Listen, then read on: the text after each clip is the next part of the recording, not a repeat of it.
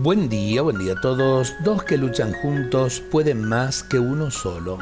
¿Se imaginan cuánto podemos lograr entre todos? Los ideales más altos pueden llegar a ser realidad si cada uno se suma al esfuerzo de lograrlo. Es cierto, hay mucho que cambiar y no va a ser de un día para otro, sino que se necesitará bastante tiempo. Sin embargo, perseverando alcanzaremos la meta. Lo importante es no perder la esperanza, virtud tan necesaria para seguir construyendo un futuro mejor.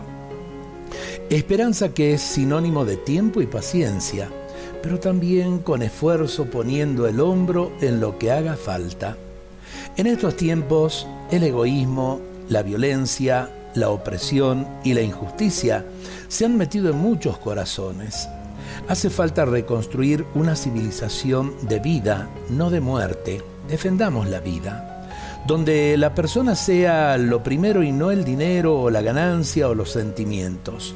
Un mundo de paz, de libertad y de justicia para todos. Nos vamos acercando al tiempo de la Navidad y muchas veces todo, todo esto que acabamos de escuchar lo expresamos como deseo. Pero no tenemos que quedarnos solamente en el deseo tenemos que obrar, obrar la paz, obrar con libertad, la libertad para el bien, y obrar con esa justicia tan necesaria para respetar la dignidad de todos, especialmente el derecho de nacer, el derecho a la vida.